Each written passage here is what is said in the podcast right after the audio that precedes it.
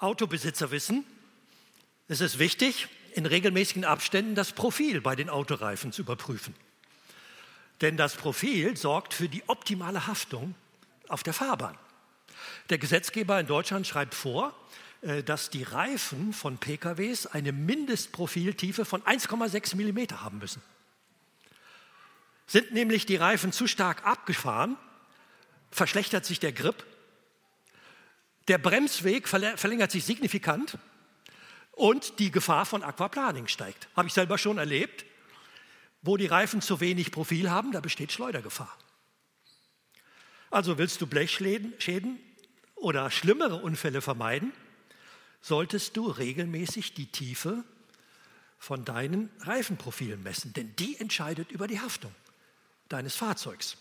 Je tiefer das Profil, desto besser die Bodenhaftung. Und Profil bei einem Autoreifen heißt ja eigentlich nichts anderes als tiefe Einschnitte in der Oberfläche des, des Reifens. Diese, diese Rillen oder Kerben im Reifengummi sind keine Materialzerstörung. Im Gegenteil, sie geben dem Reifen erst den richtigen Wert. Die Profiltiefe ist der entscheidende Faktor, der über die Qualität des Reifens entscheidet. Wer ein Leben mit Profil haben will, der muss sich die Einschnitte Gottes gefallen lassen. Das kann wehtun. Äh, das wollen wir nicht, dagegen sperren wir uns. Aber kann es nicht sein, dass wir gerade deswegen so wenig Bodenhaftung im Glauben haben? Deshalb gilt es, neues Profil zu gewinnen. Lassen wir uns die Einschnitte Gottes, Schwierigkeiten, Enttäuschungen, Anfechtungen, lassen wir uns diese Einschnitte Gottes gefallen. Sie dienen der Profilierung. Jakobus schneidet das Thema Anfechtung gleich zu Beginn seines Briefes an. Er fällt mit diesem Thema gewissermaßen wie mit der Tür ins Haus. Und Jakobus schreibt ganz nüchtern, er sagt, Christsein bedeutet angefochten sein. Er geht von dieser Tatsache aus, dass es kein Christsein gibt ohne Anfechtungen. Und mir geht es heute Morgen darum, ähm, diese Einschnitte Gottes aus der richtigen Perspektive zu betrachten. Und deshalb fordere ich dich auf, betrachte Anfechtungen aus Gottes Perspektive. Wollen wir diesen Text noch einmal lesen? Haltet es für völlige Freude, meine Brüder, wenn ihr in vielfältige Anfechtungen geratet, weil ihr wisst, dass das Prüfungsmittel eures Glaubens Ausdauer bewirkt. Die Ausdauer aber soll ein vollkommenes Werk zur Folge haben, damit ihr vollkommen und vollständig seid, indem ihr in keinem Punkt Mangel habt. Zunächst einmal bringt Jakobus hier in Vers 2 zwei Begriffe zusammen, die auf den ersten Blick nicht so recht zueinander passen. Anfechtungen und Freude. Also ich würde Freude jetzt nicht unbedingt mit Anfechtungen verbinden. Aber Jakobus macht deutlich, dass Anfechtungen und Freude sich nicht ausschließen müssen. Ein Christ muss nicht die Freude verlieren, wenn er in Anfechtungen gerät, denn sie sind kein Anlass zum Verzagen, sondern ein Grund zur Freude. Wenn jemand in Anfechtungen gerät, dann soll er dies als Freude ansehen. Verschlägt einem ja beinahe den Atem, wenn man diese Aufforderung liest. Haltet es für völlige Freude, wenn ihr in vielfältige Anfechtungen geratet. Mit Anfechtungen sind hier Prüfungen oder Tests gemeint, deren Zweck die Erprobung und Bewährung unseres Glaubens ist. Prüfungen oder Tests, deren Zweck die Erprobung und Bewährung unseres Glaubens ist. Und Jakobus wirbt darum, diese Erfahrungen positiv zu sehen. Das klingt paradox, dass wir angesichts solcher Anfechtungen zur Freude aufgerufen werden. Anfechtungen sind doch eigentlich unerfreuliche Situationen, die uns hart zusetzen, in denen uns das Lachen vergeht. Predigt Jakobus hier etwa so eine Art Galgenhumor? Äh, sollen wir Christen jenen seltsamen Spaßvögeln gleichen, die auch dann noch ihre Späße machen, wenn ihnen längst zum Heulen zumute ist? Wer freut sich denn über Anfechtungen? Wir ärgern uns eher oder lassen den Kopf hängen. Das ist die normale Reaktion auf Anfechtungen. Warum schreibt Jakobus nicht, zu beneiden sind diejenigen, denen Anfechtungen erspart bleiben? So würden wir das doch eher sehen, oder etwa nicht? Normalerweise denken wir doch, die Menschen, die keinen Anfechtungen ausgesetzt sind, die führen ein wahrhaft glückliches Leben. Wir leben in einer Zeit, die den einen großen Wunsch verfolgt, Schwierigkeiten zu vermeiden. Unsere Gesellschaft hat den Erfolg zum Maß aller Dinge erhoben. Und selbst christliche Richtungen, in denen man Sätze hört wie, ja, wenn du nur richtig glaubst, dann lösen sich deine Probleme, die scheinen Hochkonjunktur zu haben. Wir sind so schnell dabei, uns das Unangenehme vom Hals zu schaffen. Wir könnten ja vielleicht noch akzeptieren, wenn Jakobus schreiben würde, tragt es mit Fassung. Seht zu, wie ihr das einigermaßen mit Anstand bewältigt oder duckt euch, bis das Unwetter vorüber ist. Aber völlige Freude? Verlangt Jakobus hier nicht ein bisschen zu viel? Wie können Anfechtungen und Freude zusammenhängen? Nun, die Antwort gibt Jakobus erst in Vers 3 und 4. In diesen Anfechtungen bekommt unser Glaube Tragkraft. Aber ich möchte zunächst noch mal etwas anderes betonen. Es besteht überhaupt kein Zweifel, dass jeder von uns in Anfechtungen kommen wird. Jakobus sagt hier nicht, haltet es für Freude, falls ihr in Anfechtungen geratet, sondern er schreibt, wenn ihr immer wieder in Anfechtungen geratet. Hoffnung für alle übersetzt das so, wenn euer Glaube immer wieder hart auf die Probe gestellt wird. Das heißt, diese Anfechtungen sind kein Betriebsunfall im sonst harmonischen Christenleben. Sie sind eine unvermeidbare Tatsache im Leben eines Gläubigen. Anfechtungen gehören zum Leben mit Jesus notwendig dazu. Genauso unverzichtbar Prüfungen für einen Studiengang sind, genauso unerlässlich sind diese Anfechtungen für unser Glaubensleben. Also zu meinen, das Echtheitszeichen des Glaubens sei die Unangefochtenheit, ist ein ganz großer Irrtum. In einem Gebet von Antoine de Saint-Exupéry, vielen als Autor des kleinen Prinzen bekannt, heißt es, Herr, bewahre mich vor dem naiven Glauben, es müsste im Leben alles glatt gehen. Schenke mir die nüchterne Erkenntnis, dass Schwierigkeiten, Niederlagen, Misserfolge, Rückschläge eine selbstverständliche Zugabe zum Leben sind, durch die wir wachsen und reifen. Anfechtungen sind kein bedenkliches oder schlechtes Zeichen für deinen Glauben. Im Gegenteil, bedenklich ist, wenn keine Anfechtungen da sind. Diese Anfechtungen sind ein Indikator dafür, dass echte Glaubenssubstanz bei dir vorhanden ist. Sie sind das untrügliche Merkmal für die Lebendigkeit deines Glaubens. Martin Luther hat mal gesagt, der Glaube ist niemals stärker und herrlicher, als wenn die Trübsal und Anfechtung am größten sind. Die intensivsten Erfahrungen mit Gott wirst du wahrscheinlich in den dunkelsten Stunden deines Lebens machen. Es handelt sich um Anfechtungen, die wir uns nicht selbst gesucht haben, sondern in die wir ganz plötzlich und unerwartet hineingeraten oder fallen. Also das, das Wort fallen bedeutet jetzt hier nicht zu Fall kommen oder der Sünde nachgeben, sondern es meint in eine unvermeidliche Situation geraten. Jakobus thematisiert das Unvermutete, das Ungewollte angefochten sein. Ja, diese Anfechtungen sind kein lang im Voraus angekündigter Test, wir geraten in sie hinein wie in ein plötzliches Unwetter, rasch und unversehens. Ich meine, wenn die Anfechtungen ein Grund zur Freude sind, könnte ja jemand auf den Gedanken kommen, sich Anfechtungen zu wünschen oder sich Anfechtungen zu suchen. Aber dieses Wort hineingeraten oder fallen macht deutlich, dass die Anfechtungen uns überfallen. Und damit ist ein frommes Missverständnis ausgeräumt, man müsse sich Anfechtungen wünschen oder suchen. Nein, Anfechtungen sucht man sich nicht. Sie treffen einen überraschend und ungewollt. Ja, was sind das denn für Anfechtungen, in die wir als Christen hineingeraten können? Jakobus nennt hier keine bestimmten Anfechtungen. Er legt das Spektrum gerade oder den Akzent gerade auf das breite Spektrum. Er sagt, er spricht hier von vielfältigen, wörtlich bunten Anfechtungen. Also es gibt Anfechtungen verschiedenster Art, denen wir ausgesetzt sind. Anfechtung kann uns im Alltag in Gestalt von wunderlichen Mitmenschen oder von widrigen Umständen begegnen. Anfechtungen, das können körperlich, seelische oder geistige Nöte sein. Anfechtung, das kann ein einmaliges, einschneidendes Erlebnis sein oder ein chronischer Zustand. Anfechtungen können zum Beispiel sein finanzielle Engpässe, berufliche Enttäuschung, Verlust der Arbeitsstelle, Mobbing am Arbeitsplatz, familiäre Krisen, vielleicht eine zerbrochene Beziehung oder der Tod eines lieben Menschen, wie wir das gerade auch gehört haben gesundheitliche Nackenschläge, das können Krankheiten sein, mit denen du leben musst, irreparable Brüche in deinem Leben. Oder die Diagnose des Arztes, du hast Krebs.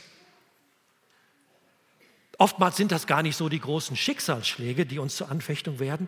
Meistens sind es diese kleinen Ärgernisse, die uns in ihrer Alltäglichkeit viel tiefer unter die Haut gehen. Was soll unsere Haltung sein in den Anfechtungen? Völlige Freude. Wie reimt sich das zusammen? Also zwischen diesen beiden Begriffen Anfechtung und Freude muss es ja einen Zusammenhang geben. Jakobus reißt uns in den Versen 3 und 4 einen Vorhang auf.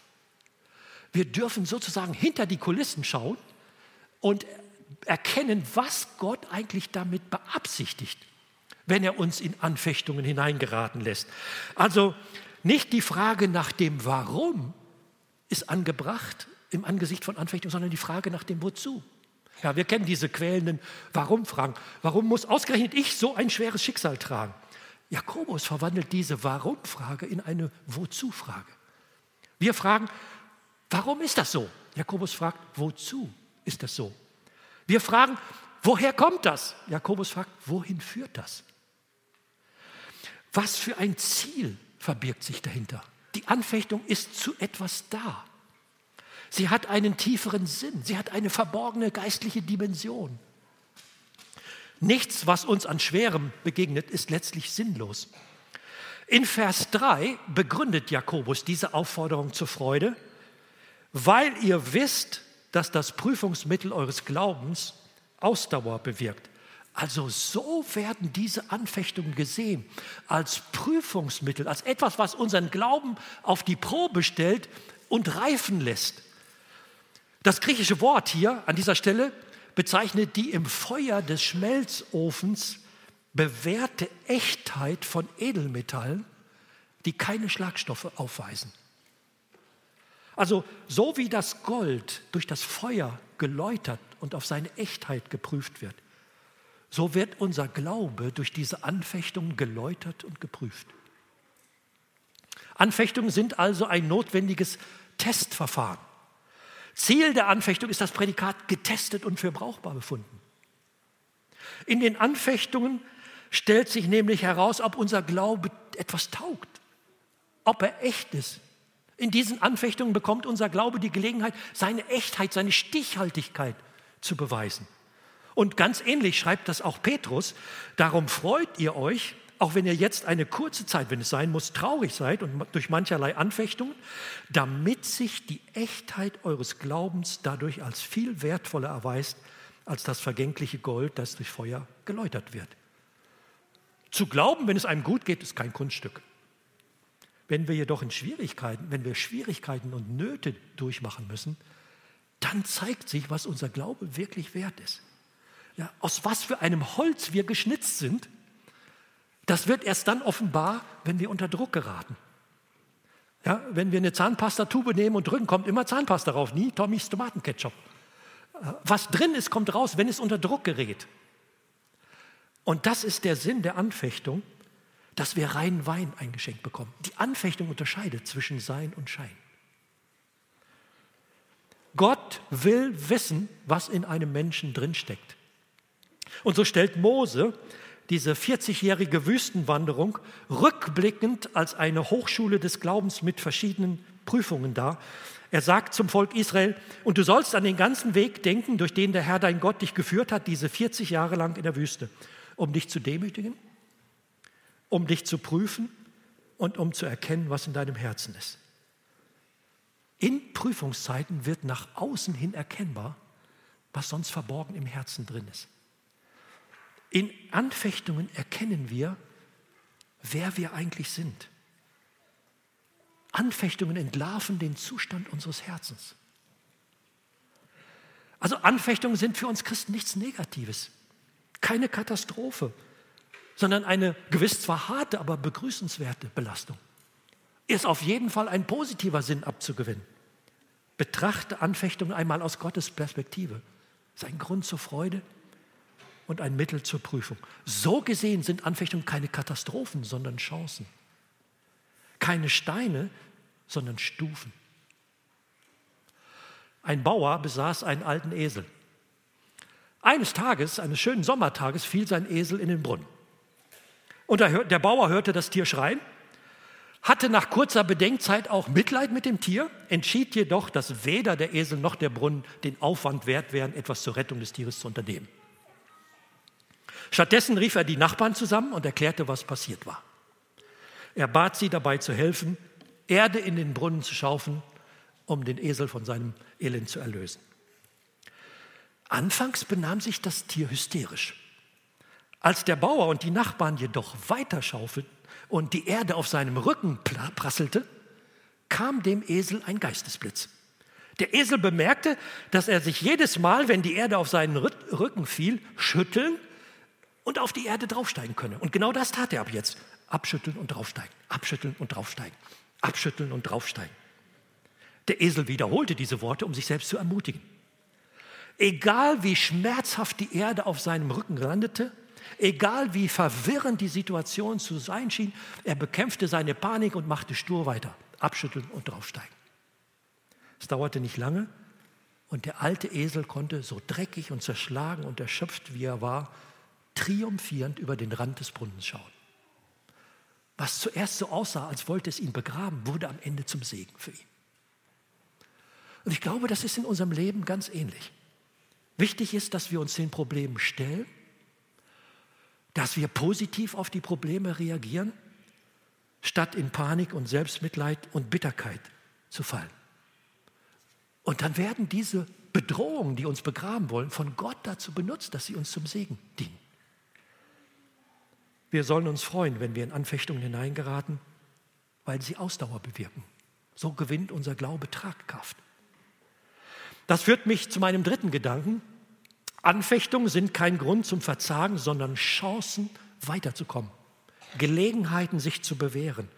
Anfechtungen haben eine schöpferische, eine produktive Kraft. Probleme haben Potenzial. Sie bringen etwas in unserem Leben hervor. Sie erzeugen Geduld.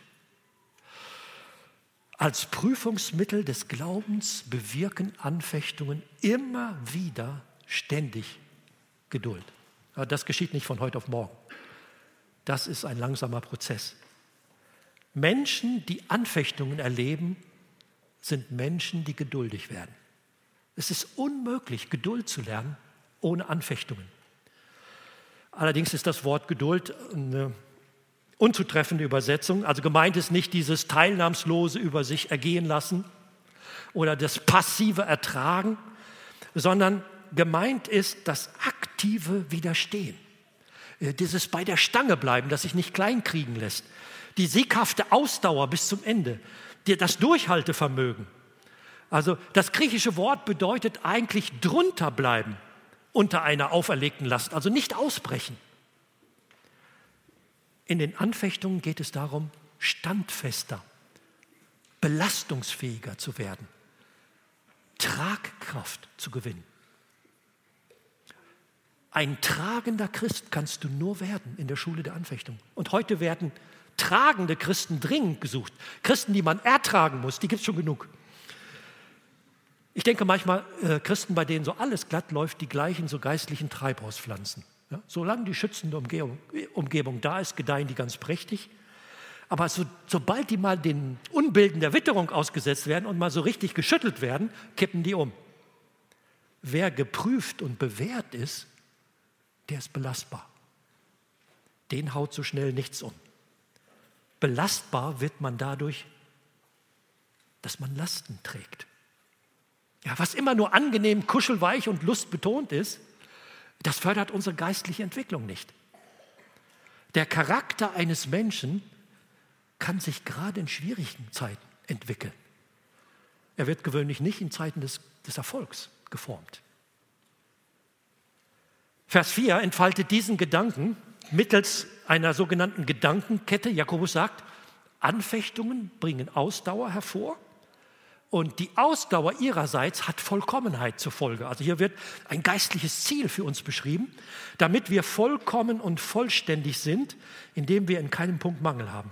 Vollkommenheit jetzt hier nicht zu, zu verstehen im Sinne des ethischen Perfektionismus, als ein unerreichbarer Zustand der Sündlosigkeit.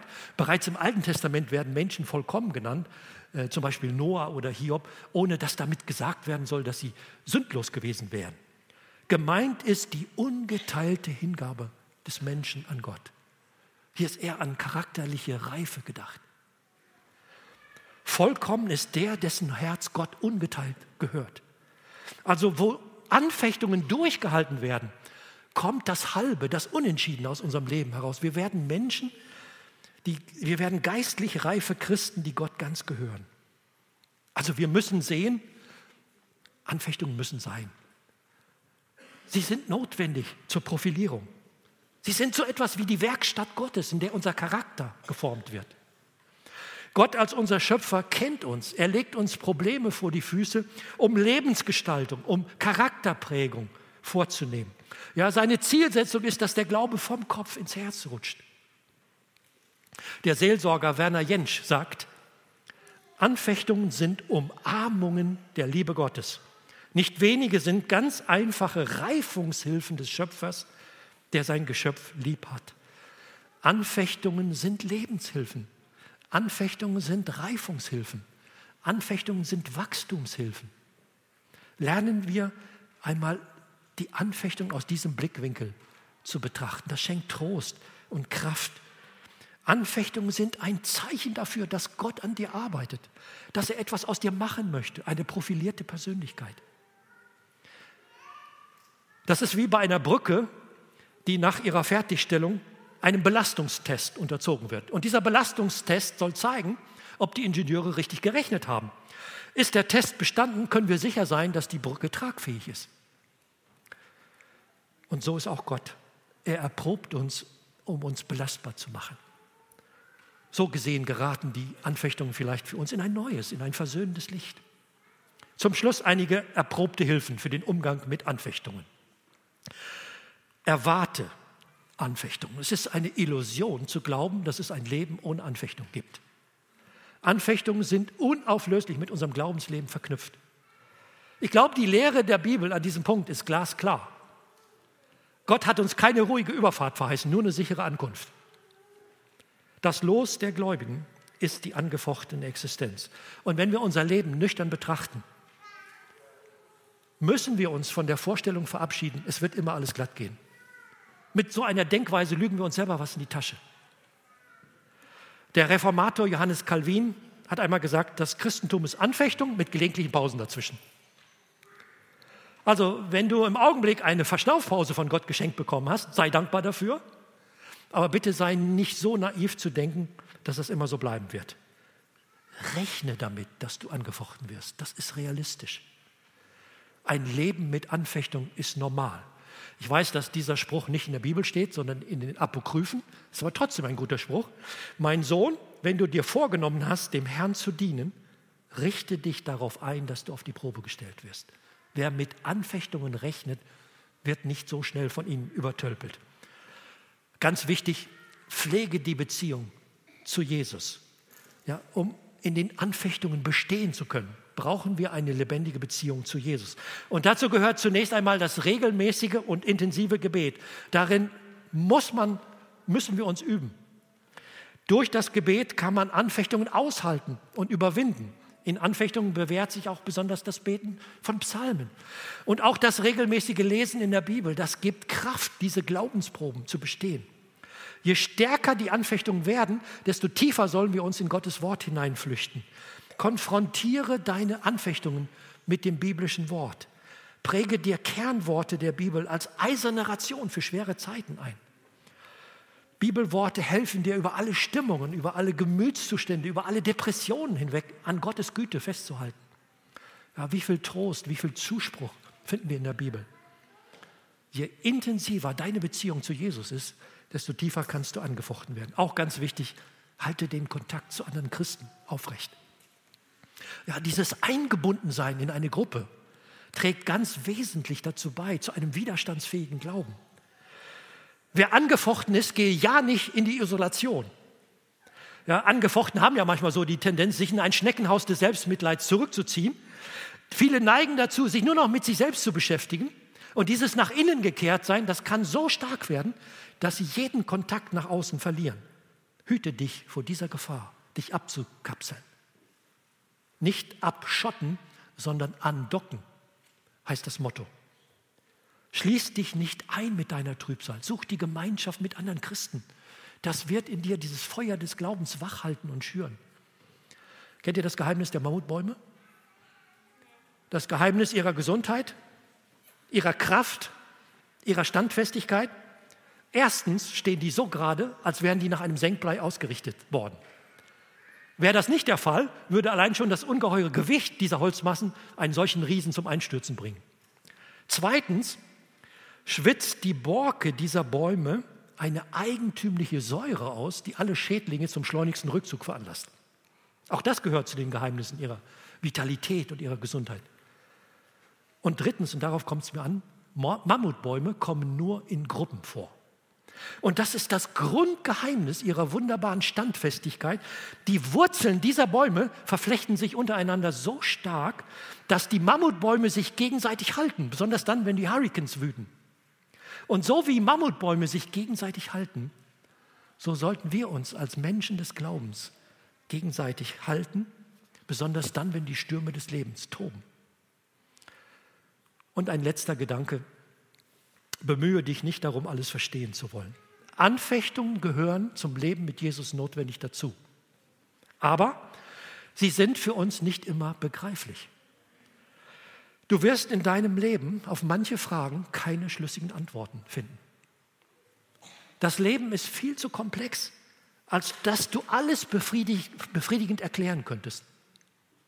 Finde dich damit ab, dass du mit unbeantworteten Fragen wirst leben müssen. Unsere Sicht der Dinge ist begrenzt. Uns fehlt der Überblick. Wir haben nicht die Vogelperspektive, sondern nur die Froschperspektive. Gott hat Gedanken, Gott hat Pläne, in die sind wir nicht eingeweiht. Er erklärt uns nicht immer alles, was er tut. Luther sagt, die Wege Gottes sind wie ein hebräisches Buch, das man nur von hinten lesen kann. Ja, Im Hebräischen schreibt man nicht von links nach rechts, sondern von rechts nach links. Wer also ein Buch liest, muss von hinten nach vorne lesen. Wer die Wege Gottes verstehen will, muss das Ende abwarten. Ja, wenn man das Leben vom Ende her überblicken könnte, wäre man oft schlauer. Ne? Der dänische Philosoph und Theologe Søren Kierkegaard, ein tiefgläubiger Denker, sagt, verstehen kann man das Leben nur rückwärts. Leben muss man es vorwärts. Wir müssen vorwärts leben. Verstehen können wir vieles nur rückwärts. Und da hat sich mir ein packendes Beispiel ganz fest eingeprägt. Erzählt hat es die große niederländische Evangelistin Corrie ten Boom. Sie selber hat unsagbares Leid mitgemacht, äh, hat versucht, im Dritten Reich Juden zu retten, war selber im KZ. Ihr Buch Die Zuflucht ist ja zu einem echten Bestseller geworden, zu einem vielgesehenen Kinofilm. Sie sagt, unser Leben ist ein riesengroßer Teppich. An diesem Teppich wird ständig gewebt und gearbeitet. Farben und Fäden, Fäden werden zu einem Muster zusammengefügt. Das Problem jedoch ist, dass wir diesen Teppich nur von der Rückseite sehen. Und da sieht er hässlich aus. Die Farben passen nicht zusammen, das Muster scheint nicht zu stimmen. Nur ein Gewirr von durcheinanderlaufenden, wild herunterhängenden Fäden. Alles scheint verworren und unsinnig. Ein Teppich von der Rückseite ist ein abstoßendes Exemplar. Niemand von uns würde sich so ein Ding in die Wohnung legen. Bis zur Todesgrenze sehen wir unseren Lebensteppich nur von der Rückseite. Aber im Licht der Ewigkeit wird der umgekehrt sichtbar und wir dürfen diesen Teppich von der Vorderseite bewundern. Und plötzlich fällt es uns wie Schuppen von den Augen. Es ist ein wunderbares, ein farbenprächtiges, ein herrliches, ein sinnvolles Muster. Die Hässlichkeit der Rückseite, die mag uns noch so sehr verwirrt haben. Mit einem Mal haben wir ein sinnvolles Ganzes vor uns. Und dann entdecken wir, dass das scheinbar verwirrende Durcheinander eine schöne Ordnung war eine schöne Ordnung ist. Am Ende unseres Lebens werden wir einmal darüber staunen, wie sinnvoll und wie planmäßig alle Führungen Gottes waren. Gott sitzt am Webstuhl unseres Lebens. Anschwächtungen, Schwierigkeiten, Enttäuschungen sind die Fäden, die Gott in das Gewebe unseres Lebens einarbeitet, um etwas Herrliches daraus zu machen.